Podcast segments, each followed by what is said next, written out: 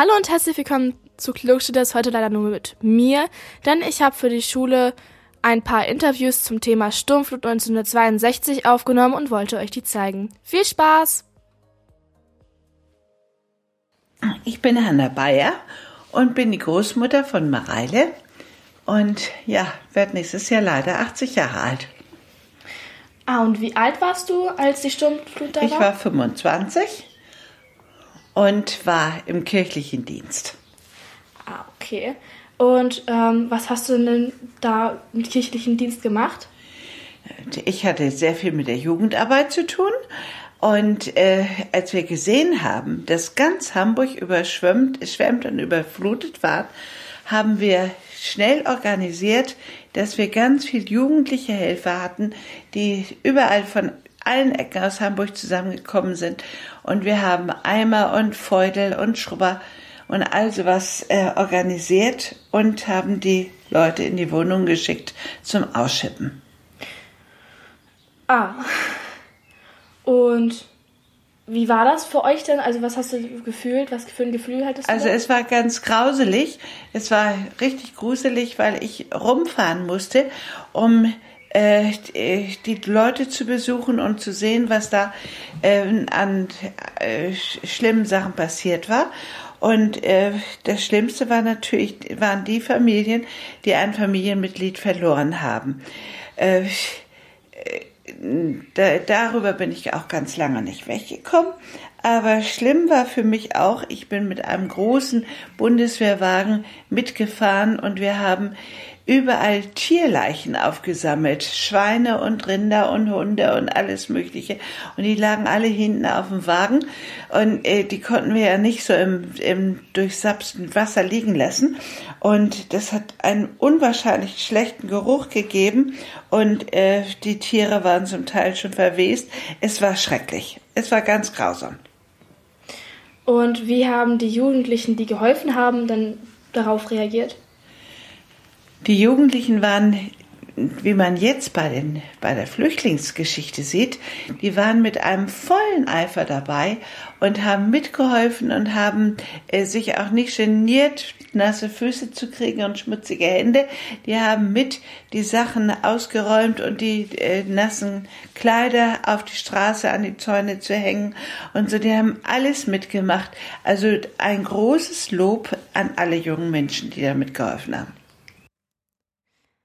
Jetzt kommt ein Teil zu Helmut Schmidt, denn er hat wahrscheinlich hunderte von Menschenleben gerettet, indem er einfach das Gesetz gebrochen hat und die Bundeswehr geholt hat. Was er normalerweise nicht dürfte, denn die Bundeswehr darf nur im Krieg eingesetzt werden und auch nicht im eigenen Land.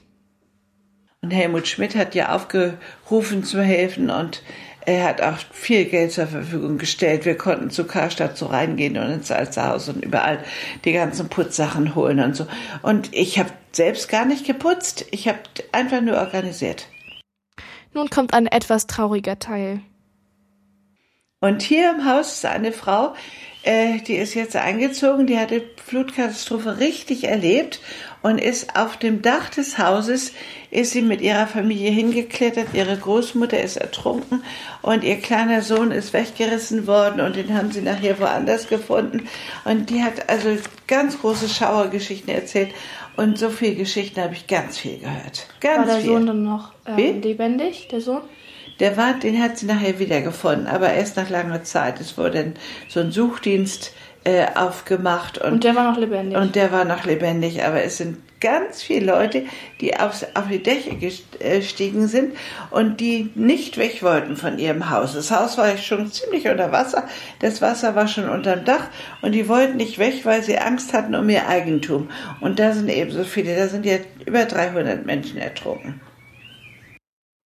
Der nächste, bitte. Ich bin Renate Backes, geborene Meier, komme aus, äh, aus Hollenstedt, gebürtig aus Meckefeld und, äh, und bin 70 Jahre alt. Und wie alt warst du, als die Flutkatastrophe kam? 45 geboren und 62, 17, 18, so in dem Dreh, 17. Und ähm, wie war das denn, als, als du es gehört hast? Wir haben wir haben in der, ja, wir, die, ganze, äh, die ganzen Tage war schon immer sehr viel Sturm und so weiter und so fort. Und da haben wir alle noch zusammengesessen im Wohnzimmer. Und dann sind wir äh, zu Bett gegangen und nachts, in der Nacht zwischen zwei und drei, kam der Friseur von Ofer und hat Bescheid gesagt, dass in Bullenhausen der Deich gebrochen war. Und da wussten wir ja alle Bescheid, wie was auf uns zukommen kann. Vor Wasser kann man nicht weglaufen. Und der Friseur hat es nur euch gesagt oder mehreren? Der ist von Haus zu Haus gegangen und hat, hat Bescheid gesagt, dass der Deich durchgebrochen ist. Und wie habt ihr euch gefühlt, als ihr das gehört habt? Auch dementsprechend nicht so gut. Also das Wasser Angst. kann ja kommen und, und man weiß nicht, wo man denn hin soll. Also hattet ihr Angst? Ja. War, es sind ja nicht nur wir Menschen gewesen, waren ja auch Tiere und alles dabei. Das ist ja auch ein landwirtschaftlicher Betrieb gewesen. Und was habt ihr dann gemacht, als ihr es gehört habt? Ja, dann, äh, dann ist mein Vater aufgestanden und ja, und dann haben sie geguckt, wie weit das kommt. Aber wir waren dann nicht von betroffen, mein Elternhaus, sondern 100 Meter vor uns ist das Wasser dann stehen geblieben. Also, habt ihr euch dann ein bisschen beruhigt oder hattet ihr immer noch Angst? Nö, das, äh, da kommt man das ja nie absehen, ob das Wasser weiterkommt oder stehen bleibt. Und was, was habt ihr dann danach gemacht, als ihr gesehen habt, dass es nur 100 Meter weiter entfernt war? Dann sind wir zu unseren Verwandten gegangen. Meine Tante wohnte auf, auf der anderen Seite oder auf dem anderen Damm, wie man so sagt. Und die hatte denn, unsere Oma von Tangendorf war da, die wurde dann abgeholt von meinem Onkel und Tante und da haben wir dann geholfen, das Wasser im Keller und das Vieh und so weiter rauszubringen. Und das Vieh, was weiter unten, in, so wie Flückes und, und, und Witz und so, die haben das alles nach Meggefeld getrieben, so weit wie das ging oder sind woanders untergekommen bei Bekannten oder Verwandten, wo das Vieh und so weiter untergekommen ist. Der nächste bitte. Mein Name ist Hans-Peter Backes. Ich wohne in Hollenstedt, bin 72 Jahre alt. Und wie alt warst du, als die Flutkatastrophe kam? Dort war ich, war ich 18 Jahre alt.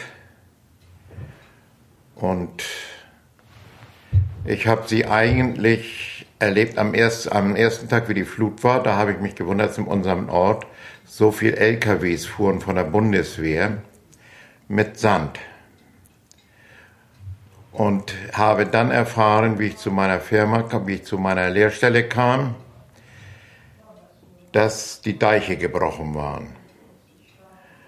Und am Sonntag kam ein Unternehmer aus unserem Ort zu mir und sagt, kannst du nicht LKW fahren? Ich war damals im Besitz des Führerscheins der Klasse 4, also für Trecker, aber er traute es mir zu, mit ihm zusammen LKW zu fahren. Und dadurch bin ich dann näher an die Flut gekommen, in Kranz an der Elbe. Da war eine Gaststätte und da war direkt am Deichbruch.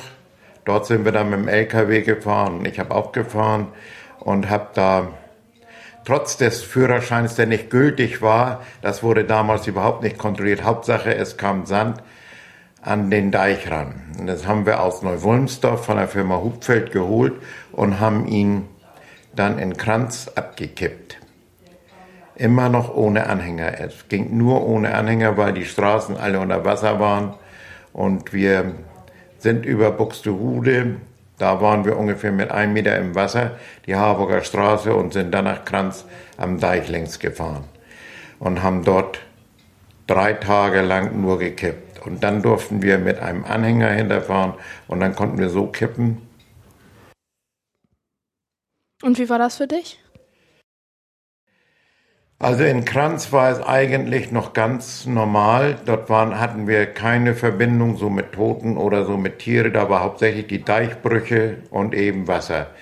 Aber ich kam dann am vierten Tag, glaube ich, kamen wir nach Bohlenhausen, über Harburg nach Bohlenhausen.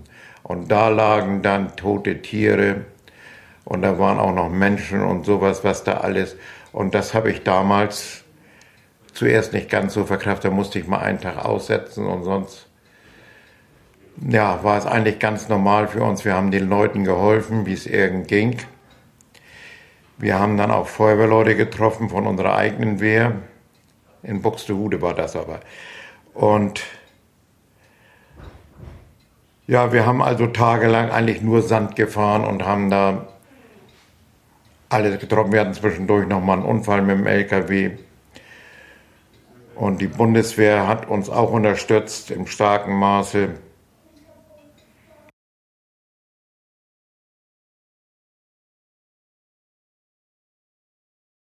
Ja, das einschneidendste Erlebnis, wie gesagt, das hatte ich in, in Bullenhausen. Da war ein Brack und da lagen rundherum, wo der Deich gebrochen war. Wir konnten nur rückwärts am Deich ran, die Verbindung weiter war unterbunden, weil der Deich restlos weg war.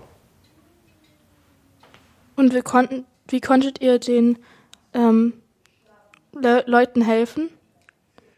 Den Leuten indirekt, das wurde von der Bundeswehr geregelt. Dort war die, die ABC-Truppe von, von na, da waren viele Bundeswehrsoldaten. Die waren ja von Munster ganz hergekommen und die waren von Fischbeck. Zu der Zeit waren ja auch noch viele Bundeswehrsoldaten hier. Heutzutage gibt es ja leider keine Bundeswehr mehr in dem Sinne. Deshalb wird es jetzt auch schwieriger werden, die Deiche zu halten.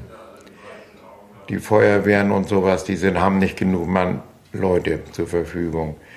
Äh, die Leute indirekt, die haben wir weniger mit zu tun gehabt. Wir hatten eigentlich nur dazu, um die Löcher zu stopfen mit Sand und Lehm. Es war kein normaler, wir haben mehr Lehm gefahren als wie Sand, muss man ganz klar sagen, weil der Sand, der würde ja sofort wieder weggespült werden.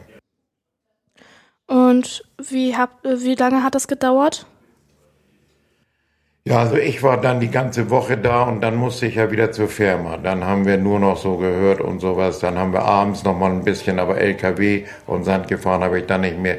Dann haben wir die Leute, die hier dann im Inland waren, noch etwas mehr versorgt. Aber weiter haben wir dann nichts mehr mit der Flut zu tun gehabt. Ich habe dann ein Jahr später, dort bin ich im Moorburg gewesen, zu arbeiten.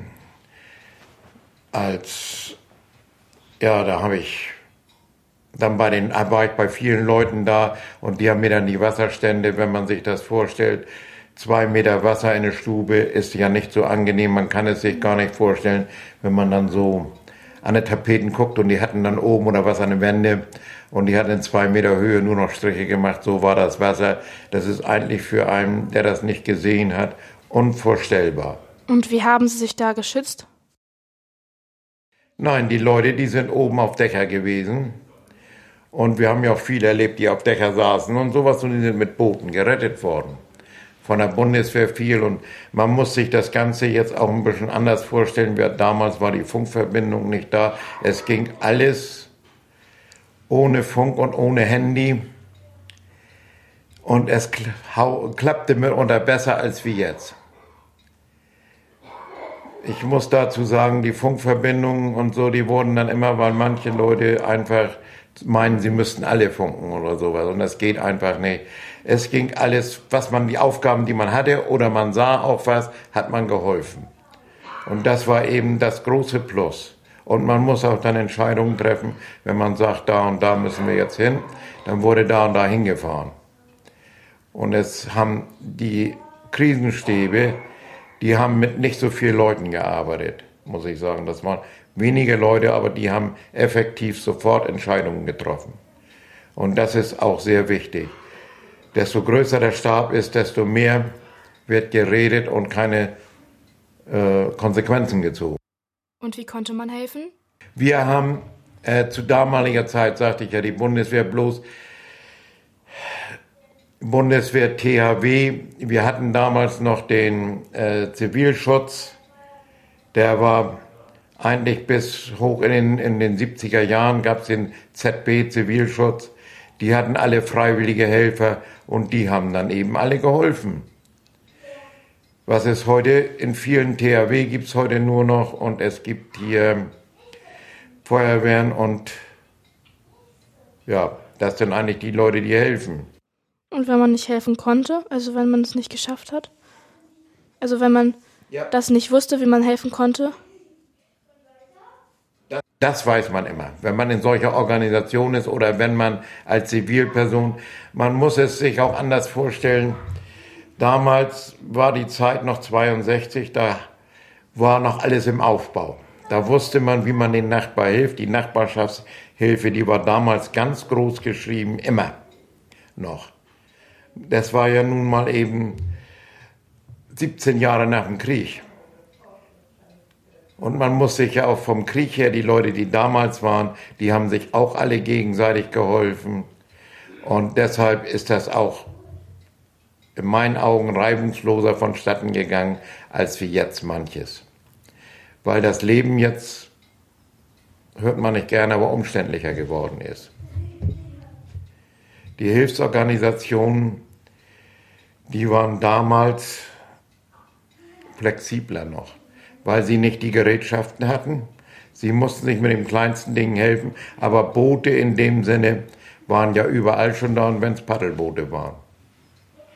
Und die Bundeswehr hatte damals die Pioniereinheiten mit großen Booten und mit Motor. Und DLRG war damals im Aufbau auch schon, die gab es zwar auch, aber die waren noch nicht so groß. Die sind heute auch noch größer. Und aber Hauptsache THW und Bundeswehr mit Booten. Und dann hatten wir noch Amphibien, an die Bundeswehr Amphibienfahrzeuge eingesetzt. Das sind so Fahrzeuge, die können Land und Wasser. Es sind natürlich auch manche von der Straße abgekommen. Man kann sich das ja gar nicht so vorstellen. Man musste sich damals auf den Straßen nach den Bäumen orientieren. Das war leider schon das Ende. Ich hoffe, es hat euch Spaß gemacht und bis zum nächsten Mal. Tschüss!